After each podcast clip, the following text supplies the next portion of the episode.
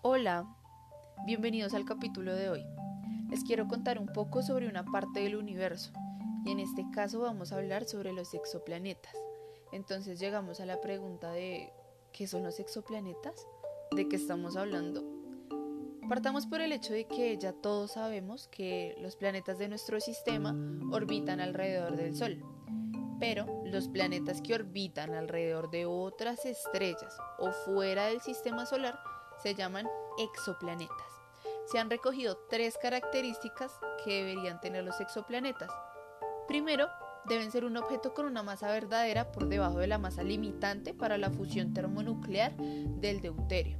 Segundo, deben girar alrededor de una estrella o de un remanente estelar que sea diferente al Sol. Tercero, presentar una masa y o tamaño superior al usado como límite para un planeta del sistema solar.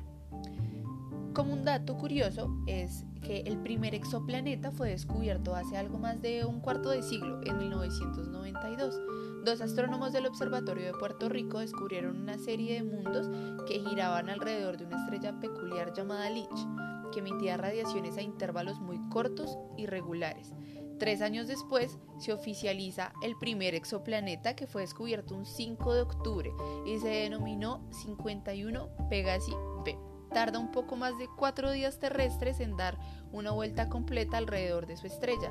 Es muy similar al Sol y se encuentra a más de 50 años luz de la Tierra. El hallazgo fue un auténtico bombazo, ya que demostró por primera vez que existían planetas fuera de las fronteras del sistema solar y que además podían orbitar astros parecidos al nuestro.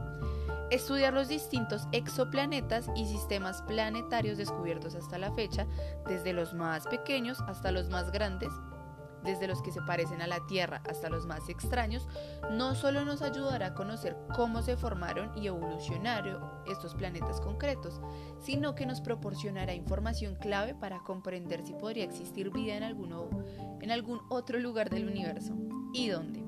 En 2009, la NASA lanzó una nave espacial llamada Kepler para buscar exoplanetas. Kepler buscó planetas de varios tamaños y órbitas, y estos planetas orbitaban alrededor de estrellas de distinto tamaño y distinta temperatura. Kepler detectó exoplanetas usando el método del tránsito. ¿Qué es el método del tránsito? Más o menos es cuando un planeta pasa delante de su estrella. Esto se llama tránsito. Cuando el planeta transita frente a la estrella, cubre un poco su luz. Eso significa que la estrella se verá un poco menos brillante cuando el planeta pase por delante de ella. Los astrónomos pueden observar cómo cambia el brillo de una estrella durante el tránsito.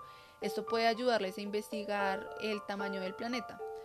Al estudiar el tiempo entre los tránsitos, los astrónomos también pueden averiguar qué tan lejos está el planeta de su estrella y esto nos da información sobre la temperatura exacta y si el planeta está pues en la temperatura adecuada para contener agua líquida, un ingrediente esencial para la vida. Hasta ahora la misión Kepler ha descubierto miles de planetas. En la actualidad se ha confirmado la existencia de, cuatro, de casi 4.000 exoplanetas. Algunos son masivos, como Júpiter, pero giran alrededor de su estrella progenitora mucho más cerca de lo que Mercurio orbita del Sol otros son rocosos o helados y muchos simplemente no tienen nada parecido al sistema solar. Hay sistemas que albergan más de un planeta, planetas que orbitan más de dos estrellas a la vez e incluso un puñado de planetas que podrían presentar las condiciones adecuadas para que su superficie tenga agua de una forma estable. Este tema es muy interesante, pero por el momento lo vamos a dejar hasta aquí. Les habla Elizabeth Campos y gracias por escuchar.